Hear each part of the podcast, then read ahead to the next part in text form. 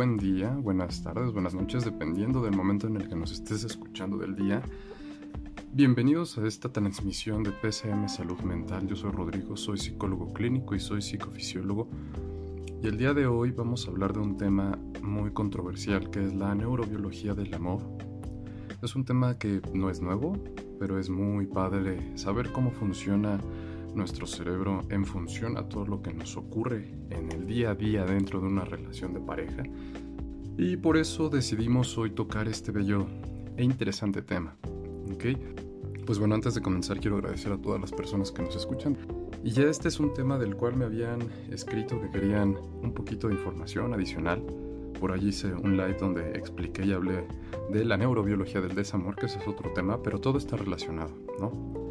Entonces, bueno, para comenzar con esto, pues debemos hablar de que como tal el proceso de amor o el fenómeno del amor es algo que ocurre como una experiencia, no es un concepto. Y dada esta importancia, pues a nivel descriptiva, es bueno mencionar que el amor como tal no es algo replicable en función de su descripción, no es como que yo replique mi concepto en los demás. Por ahí tenemos muchos eh, conocidos que dicen voy a darle todo el amor que a mí no me dieron a mis hijos, ¿no? Y pues básicamente es una concepción errónea porque si a ti no te dieron amor, tú vas a, dar lo que crees que a ti te faltó, no lo que en realidad no te dieron. Entonces, partiendo desde ahí, el concepto ya de amor es algo muy, pues muy específico y muy complejo como decía, está vinculado a una experiencia. Entonces, según sea esa experiencia, adecuada o no adecuada, yo voy a tener ciertas alteraciones, vamos a decirlo, donde yo puedo hablar bien o hablar mal, según cómo me vaya. De ahí viene, pues obviamente, que todo esto, a su vez, estamos hablando primero de una concepción totalmente social, totalmente cultural, que no va a ser lo mismo quizá la manera en la cual nos relacionamos en América Latina como, la, como lo hacen en Europa o como lo hacen en Asia, que son también formas totalmente distintas, aunque existen regiones a nivel cerebral que van a verse activadas según obviamente eh, la persona. Ahora, cuando hablamos de enamoramiento, ¿a qué nos estamos refiriendo? Desde un aspecto social, cultural y contextual, estamos hablando justamente de ese fenómeno bonito, donde conocemos a una persona, donde nos empiezan a traer todas estas capacidades, todas estas habilidades que tiene la persona, eh, su físico, ¿no? Por ahí también se habla mucho de que el físico juega un papel importante en el proceso de enamoramiento. Y pues, ¿a qué es a lo que nos referimos cuando estamos hablando de esto, no? Pues básicamente que te clavas, cuando te empiezas a, enamorar de una persona. Esto ocurre a nivel contextual y bueno, hay ciertas acciones que van a favorecer que se dé este proceso, como cuáles, pues evidentemente las salidas, la interacción social, así como también vamos a ver un comportamiento neuroquímico en nuestro cerebro. Me gustaría retomar un poquito una de las ideas que durante los años 70 todavía, bueno, desde los 60 hasta los 70 se estuvo manteniendo y todavía ah, por ahí hemos encontrado algunos artículos que hablan sobre esto y son las feromonas, un afrodisíaco natural, ¿no? El término fue acuñado en el 59. Peter Carlson y Martin Luscher son bioquímicos alemanes que dijeron que dentro de las moléculas que hay en el aire, pues también existen algunas que sacan el cuerpo de todos los, los, mamíferos, en este caso, que tiene la capacidad de poder impregnarse y que eso lo detectan otros cuerpos y afecta en la atracción. Eh, para los humanos, eso se investigó en modelos animales y habían algunos, en efecto, ratones, donde sí podían existir estos receptores que, volvían más atractivos a eh, ciertas especies. Pero nosotros no somos ratones, no hay evidencia en los humanos.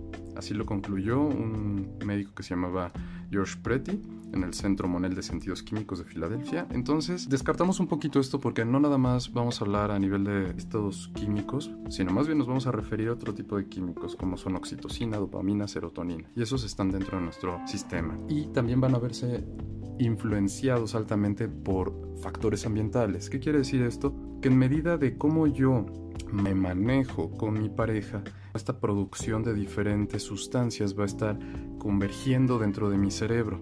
Ahora, ¿por qué hablamos de esto? Porque el cerebro hay que pensar que es el centro donde ocurren muchísimas cosas, es el centro de la cognición, es el centro de nuestras emociones, a pesar de que se, ha pensado mucho que el corazón es pues básicamente como el órgano ¿no? de las emociones y lo vemos asociado justamente en todo lo que es las imágenes, los emoticones, ¿no? corazón y vemos esta formita roja, que en realidad pues solamente es una representación, vamos a decirlo más en imaginería, ¿no? De lo que sería un corazón. Pero el cerebro en realidad es donde ocurre todo. De hecho, por eso decimos que gran parte de nuestras emociones ocurren en el lóbulo frontal, en un área llamada también tegmental ventral, en el núcleo cumbens, en la glándula pituitaria, que por ahí eso podemos verlo asociado a ciertas emociones, la amígdala, que también es como entendida uno de nuestros centros emocionales, el hipocampo, y hay una región específica llamada el cíngulo anterior, y sobre todo la parte dorsal, está asociada también con la formación de experiencias, la interpretación de las situaciones emocionales. Esto pudimos verlo justamente cuando nosotros experimentamos el rompimiento, que en algunos pacientes vamos a ver que hay una alteración de una vía que nosotros tenemos dentro de nuestro cerebro, que es la vía vagal, pertenece al décimo par craneal, que es el nervio vago, y esta va a regular muchísimas funciones en nuestro sistema. Aquí es donde entra en acción el corazón. En efecto, cuando nosotros estamos hablando de rompimiento, vamos a ver un incremento en los niveles de cortisol y epinefrina. Curiosamente, también vemos un aumento de epinefrina en el enamoramiento. La epinefrina hay que tener en cuenta que es lo que nosotros llamamos adrenalina.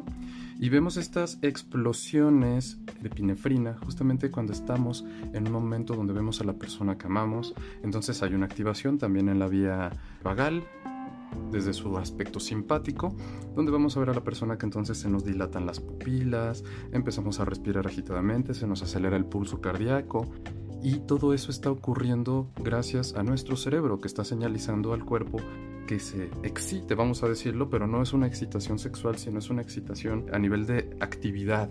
Es decir, el cerebro se hiperexcita, corticalmente hablando, hay un incremento en actividad eléctrica y entonces todo esto va a señalizarlo y también, pues evidentemente cuando dicen es que hasta te brillan los ojitos, pues claro, todo eso tiene que ver con, con que el enamoramiento genera como una serie de, y no solo el enamoramiento, ¿no? sino ver a la persona amada me genera una serie de, pues activaciones cerebrales que tienen que ver con nuestras conductas. Ahora, ¿qué se ha observado en el cerebro de la gente enamorada? Pues hemos visto que hay ciertas alteraciones, en efecto. No es un cerebro normal, porque esta a veces nos genera mucha duda, ¿no? El, el, cerebro de la persona enamorada pues no debería ser una persona feliz, contenta. Por ahí hubo una frase que dijo Calderón de la Barca que decía, cuando el amor no es locura, no es amor. Y esto tenía algo de cierto, ¿por qué? Porque cuando nos referimos a la parte del amor, también vemos una alteración en la parte prefrontal de nuestro cerebro, es decir, existe una disminución de nuestras funciones y por eso cuando estamos enamorados se dice que hacemos locuras. Esta alteración prefrontal nos afecta en las funciones justamente que tiene este lóbulo de nuestro cerebro esta parte frontal que nos distingue de muchos animales, de muchos mamíferos, porque no la tienen desarrollada al nivel que lo tienen los humanos y muchos prácticamente ni siquiera lo tienen, es lo que hace la diferencia que nosotros podamos actuar, es donde radican nuestras funciones mentales superiores, la capacidad de cognición, toma de decisiones, el inicio voluntario de actividades, es decir, todo el lóbulo frontal, la corteza prefrontal, es donde anida la conducta en gran medida humana. Por eso vemos que algunos niños con déficit de atención e hiperactividad tienen alteraciones frontales, porque todas estas alteraciones frontales es una hiperactividad de esta región que les impide prestar atención adecuadamente. En el caso del amor, vemos también que existen alteraciones no iguales a las de un niño con déficit de atención e hiperactividad, pero sí vamos a ver alteraciones. Entonces, esto lo único que deja en relieve es que el cerebro es un órgano que se ve afectado por el proceso del enamoramiento Ahora, el proceso del enamoramiento, a pesar de que es un fenómeno químico, a su vez que es social, también vemos que es fuertemente influenciado por la cultura. Cuando llega el 14 de febrero y todas las personas entonces están viendo reforzadores por todos lados de este tema en específico, vemos que también en consulta se llegan a presentar aumento en las solicitudes de consulta justamente de gente que quiere ir porque se empiezan a sentir mal. Es que sabes que es hace tiempo corté con mi pareja y se acerca el 14 de febrero y es una época pues especial porque era una época donde yo solía pasar la fecha con mi novia o con mi novio y pues ahora estoy solo.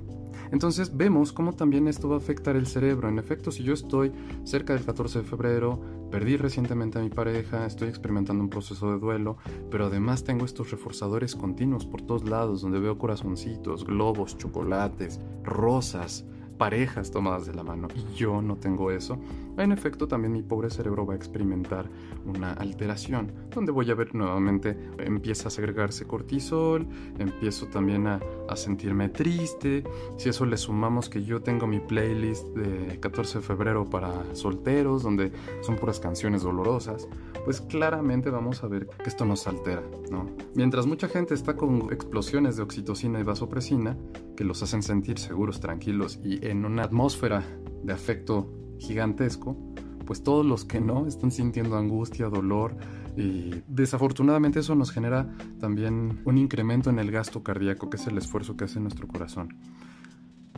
Entonces, yo lo que quiero que tú entiendas con, con esto que te estoy comentando es que el proceso del amor, hemos estado hablando del amor romántico, el amor de pareja, tiene que ver muchísimo con todo lo que ocurre a nuestro alrededor, pero sobre todo que me genera una expectativa. ¿A qué es a lo que yo voy con esto? El amor en sí, hay gente que dice, tú me haces feliz. Tal vez están en lo cierto desde un aspecto químico. Tú generas en mi cerebro adecuada cantidad de neurotransmisores que me hacen experimentar placer y felicidad pero es muy diferente a que esa persona tenga la habilidad de hacerte feliz. En realidad nos hacemos felices con la idea que tenemos del otro, no es el otro el que me hace feliz. Claro que si yo empiezo a recibir reforzadores positivos, de lo que yo considero una relación adecuada, como por ejemplo me llevan rosas, me llevan flores, me llevan a, cenar, o, o tenemos inclusive hasta sexo, toda esa clase de acciones van a generar que se esté segregando continuamente una cantidad de neurotransmisores que me van a hacer sentir, como ya lo habíamos mencionado, seguro y tranquilo. ¿Qué es lo que pasa, por ejemplo, en el caso de los celos? Es como un corte abrupto a esto. Pero vamos, o sea, yo lo que quiero que tú seas consciente es que todo esto está influenciado por nuestras conductas.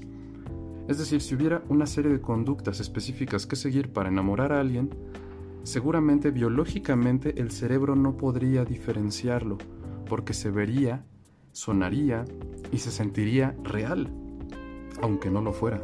Y quizá esto no lo debería estar mencionando en un podcast, pero es importante porque a veces nuestro cerebro nos puede engañar. Y por eso vemos películas como Los 300 días de Summer. Estas películas, por ejemplo, muestran cómo una persona puede llegar a a ver de una manera muy diferente algo que fue en realidad distinto, ¿no?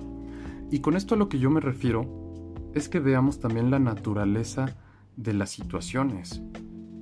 Hay veces que nosotros nos enamoramos con cuestiones que no deberían ser situaciones para enamorarse. Es decir, hay veces que nosotros tenemos fenómenos en nuestro ambiente, me relaciono con personas y yo me empiezo a enamorar de eso. O yo me empiezo a enamorar con eso. Entonces, yo lo que quiero que veas es que el cerebro, en gran parte es el responsable, pero el filtro que va a llevar toda esa información al cerebro son nuestros sentidos.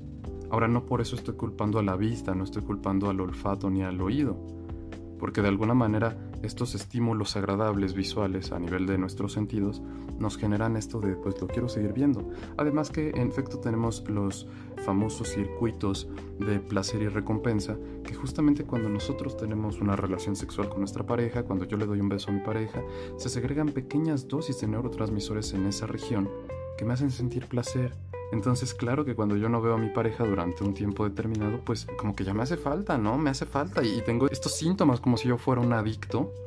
Pero en realidad no estamos muy lejos de la realidad porque el adicto experimenta un síndrome por abstinencia porque su cerebro no está recibiendo la suficiente cantidad de sustancias, químicamente hablando, que le brinda una droga específica. Pero te voy a decir algo, el amor también actúa como una droga porque genera en nuestro cerebro esta, no voy a llamar costumbre, pero de cierta forma nos genera como cierta continuidad en el estar recibiendo esta producción de neurotransmisores que al final del día cuando yo la dejo de recibir, cuando dejo de ver a mi pareja, como que me falta, ¿no? Como que como que no tiene sabor.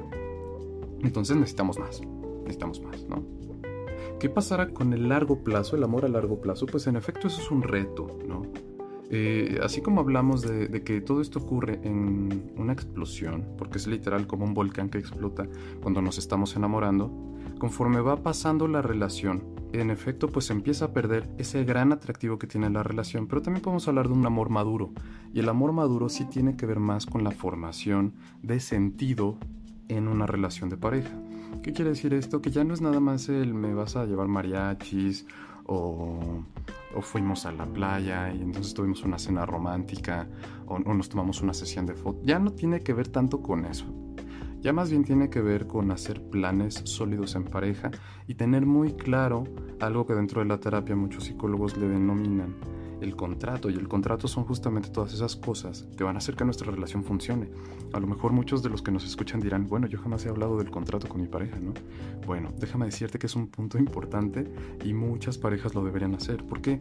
Porque esto permite saber y no quiero que lo que, le veamos como un aspecto, pues no estamos en un negocio, pero te voy a decir algo, hasta las relaciones de pareja es un ganar-ganar. Yo doy y espero recibir. Porque si doy y no recibo, pues es como cuando compras algo y no recibes un producto, ¿no? En efecto, el amor también es una interacción. Y si lo vemos mm, o lo reducimos al nivel más biológico, estás comprando neurotransmisores y también estás vendiendo neurotransmisores, ¿no? Ahora, no con eso quiero quitarle todo el sentido bonito y romántico, poético que tiene el amor.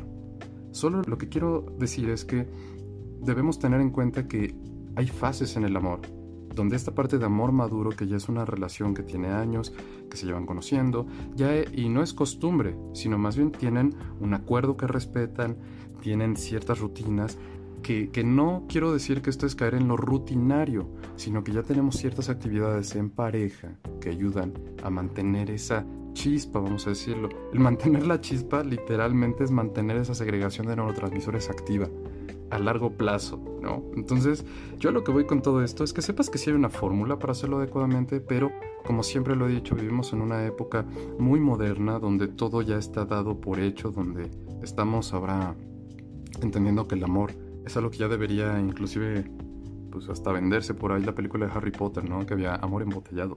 Así creemos que es. Y no, no ocurre así. En realidad es que es un proceso muy complejo que requiere que dos personas, y yo lo que quiero que tú veas con esto es, imagínate un mundo chocando con otro mundo, totalmente desconocido. Tú tienes una historia de vida desde tu infancia, cómo te formaron tus padres, cuáles fueron las primeras caricias emocionales que recibiste.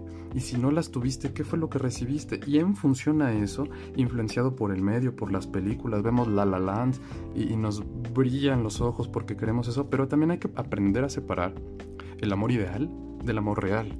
Porque una cosa son estas películas y otra cosa es la realidad, lo que nos encontramos en nuestro día a día. Y para poder alcanzar ese grado, no digo que sea imposible, pero requiere de mucho esfuerzo por parte de dos personas, que como te lo había dicho son dos mundos totalmente diferentes que se cruzan, chocan y de repente ya se genera algo nuevo, una idea nueva de amor a partir de ahí, con dos mundos que son totalmente diferentes. Y sí se puede, muchas parejas lo logran, Quizá antes teníamos la percepción de que se lograba más. Ahora vemos que la gente no tiene compromiso, ¿no? Estamos en esta época donde está de moda no comprometerse. Pero a veces vale la pena, y te voy a decir por qué, y no solo a veces, muchas veces vale la pena. Porque en realidad podemos construir y, y conservar una relación quizá por toda la vida. Ahora, también debemos ser muy puntuales al decir que todas las relaciones acaban, y no con esto te voy a decir que vas a cortar con la novia o con el novio que tienes.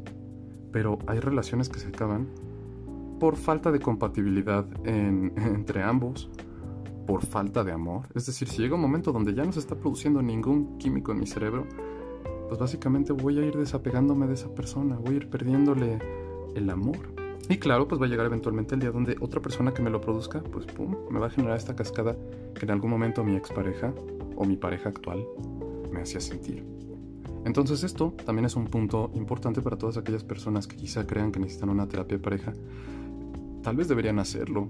Si ya te estás preguntando, quizá necesito una terapia de pareja, creo que es un buen momento tal vez para ver que todo esto también influencia a un nivel interno y a un nivel mucho, mucho más reducido porque es biológico, es microscópico y no nos damos cuenta de, que está pasando todo esto. Pero no nada más nos vamos a... No es como que yo vaya a un doctor para que me dé medicamento para poder volver a amar a mi esposo o a mi esposa. Pero sí es importante saber que todo esto juega un papel importante en la interacción de las personas. Y claro que cuando nosotros, por ahí me preguntaba alguien, oye, ¿y los crush? ¿Qué pasa con el crush? Bueno, el crush es un idealismo. No significa que ames a tu crush. No significa que estés enamorada de tu crush. Es que tú generas un idealismo a nivel cognitivo, emocional, afectivo, de una idea Podemos conservar unidad toda nuestra vida, pero eso no significa que sea real, ¿sabes? Entonces el famoso crush eh, es solamente una, una, idea, un ideal que conservamos. Y mucha gente también ha dicho, bueno, cuando besé a mi crush, como que se me acabó la magia, ¿no? Me imaginé que sería distinto. Bueno, es que te voy a decir algo, todo ocurre mejor y peor en nuestra mente. Cuando ya lo estás viviendo es totalmente diferente. Y no significa que sea malo, solo significa que es diferente. Entonces, lo que yo quiero dejar como mensaje en, este podcast es que veamos que tenemos un órgano, que es nuestro cerebro, íntimamente relacionado con todo el proceso del enamoramiento, que en su gran medida es influenciado por lo social, lo cultural, nuestra historia de vida, y a partir de ahí, pues bueno, vamos buscando personas afines a mi idea de amor. Si no es que de repente alguien me mueve el tapete y el famoso me movió el tapete, pues también tiene que ver con una función neuroquímica no tanto con una función hormonal al nivel de las feromonas como se había dicho en los 70s, sino más bien sí tiene que ver con algo que tú vas generando en tu cerebro a partir de la interacción. Por eso también dicen de la convivencia nace el amor. Porque evidentemente entre yo más convivo con una persona, no solamente se generan estos efectos a nivel de producción de diferentes sustancias, también vamos a ver un crecimiento axonal de redes nuevas en función a una persona. Entonces, imaginemos que hoy tú no conoces a alguien que se llama Juan. El día que tú conoces a Juan, empiezan a crecer redes sobre el nombre de Juan, la apariencia de Juan, el olor del perfume de Juan, la vista de Juan, el tono de voz de Juan. Entonces en tu cerebro empiezan a crecer cada vez, a formarse redes cada vez mayores cada que interactúas con Juan. Hasta que llega un momento donde si yo te pregunto, cierra los ojos y piensa en la voz de Juan, la vas a recordar porque ya está como instalada en tu software, bueno, en tu hardware, en tu disco duro, que sería nuestro hipocampo. Pero toma pedacitos. Toma pedacitos y entra por diferentes regiones. Por ejemplo, la imagen de Juan entra a través de, de mi corteza visual. Se anida el rostro de Juan en una región entre el temporal, el parietal y el occipital. La voz de Juan entra por el temporal todo lo que me dice Juan y la idea del el lenguaje de Juan también entra por ahí. Y todo esto le damos forma en el frontal. Porque en el frontal también generamos juicios. Pues Juan es una buena persona. Entonces date cuenta de cómo se van generando una cantidad inimaginable de redes en función solamente de una persona. Dije Juan. Simplemente dije Juan. Puede ser que tú no conozcas un Juan y ya te imaginaste un Juan con esto que te estoy diciendo. Ahora imagínate esa persona que amabas y que te cortó pues tienes toda una galería como en la película de Intensamente, que tiene así un montón de bolitas que son recuerdos. Imagínate, lo voy a conceptualizar así porque es mucho más sencillo. Imagínate que así está tu mente, llena de puras bolitas y esferitas de los buenos momentos, los feos momentos, de la persona con la que estás o con la que estuviste. Entonces, evidentemente, cuando cortamos, por allá hay hasta muchísimos memes que es ya me voy a dormir y tu cerebro, vamos a ver este rupturas amorosas, ¿no? Devastadoras y te pones a ver una y de repente nuestro cerebro, a manera de película, revive esos momentos donde inclusive hay gente que dice, cuando me empecé a acordar de aquel viaje a Cancún con X persona, hasta volví a sentir bonito. Entonces date cuenta la capacidad sugestiva que tiene nuestro cerebro. Tomamos un recuerdo que pasó hace años, lo reproducimos en nuestro DVD mental y de repente empezamos a sentir una pequeña cascadita de neurotransmisores otra vez y de repente a las 2 de la mañana le llega un mensaje a tu expareja. Hola. que no lo veas hasta el día siguiente, ¿no? Porque claramente tu pareja no estaba pensando en recibir un mensaje tuyo en ese momento. Ah, me manda un mensaje. Y entonces te contesta, hola. No, pues ya. Se vuelve a poner en play, ¿no? Y entonces empezamos otra vez un juego donde esto ha ocurrido mucho en la cuarentena. Muchas personas les ha pasado que han buscado a sus exparejas, ¿no? Y si a ti te ha pasado, pues también puede ser un poquito la explicación. Digo, pueden haber miles de explicaciones, yo te explico una, pero date cuenta el increíble fenómeno que es la interacción humana en relación al amor. Y, esto no es excluyente, podríamos seguirnos hablando horas de esto. Pero para poder cerrar este podcast, a mí me gustaría que tú te quedes con esta idea, ¿no? El amor es más que interacción entre dos personas, es más que química cerebral. El amor maduro es más que simplemente el vámonos a vivir juntos, sino en realidad requiere que dos personas hagan que funcionen esos engranes de dos mundos totalmente diferentes y cuando se logra se llega a resultados increíbles. Hace un momento te mencionaba que las relaciones terminan, así como hay relaciones que van a terminar por incompatibilidad, otras que van a terminar por una infidelidad. Hay relaciones que van a acabar porque duran toda la vida hasta que fallecen las dos personas. Entonces con eso no quiero dar un mensaje apático sobre el amor. Yo creo que todavía hay amor para toda la vida. Desafortunadamente en esta, en esta época es difícil encontrarlo. Pero yo creo que si tú eres una de esas personas que todavía lo busca, lo puedes encontrar. Siempre y cuando sepas hacer un filtro adecuado y cuando tengas a una persona junto a ti, a una pareja me refiero, puedes ser lo suficientemente claro de qué quieres. No dar cosas por hecho. Porque ese es uno de los principales errores en las relaciones de pareja cuando damos por hecho todo. O algunas cosas. Y si no lo hablamos, eso nunca llega al que lo tiene que recibir. Entonces, quiero dejarte con ese mensaje hoy. Espero que hayas podido aprender algo interesante con todo este tema. Y hoy, en el día que justamente se conmemora el Día Internacional de la Salud Mental, 10 de octubre, que seguramente esto lo van a escuchar después, no importa, sabemos que es muy importante cuidar nuestra salud mental. De hecho, yo felicito a cada uno de mis pacientes por hoy cuidar su salud mental. Felicito a todas las personas que nos dedicamos a esto. Y, no dejar pasar eh, la oportunidad también para felicitar a todas las personas que están iniciando sus procesos terapéuticos, a aquellos que son psiquiatras, a los neurólogos, a todas las personas enfocadas en cuidar este increíble órgano y todo lo que lo involucra, que es la psicología. Porque gracias a eso, la gente, no voy a decir que es más feliz, pero quizá tienen una vida un poquito más plena. Entonces quiero hoy felicitarlos. Quiero felicitarte a ti por estar escuchando un podcast que habla sobre salud mental, sobre aprender también de estos términos eh, rimbombantes y muy interesantes. Y pues te espero en el próximo podcast. Espero que tengas un increíble día. Sean buenas noches, buenos días o buenas tardes. Y muchísimas gracias. Chao.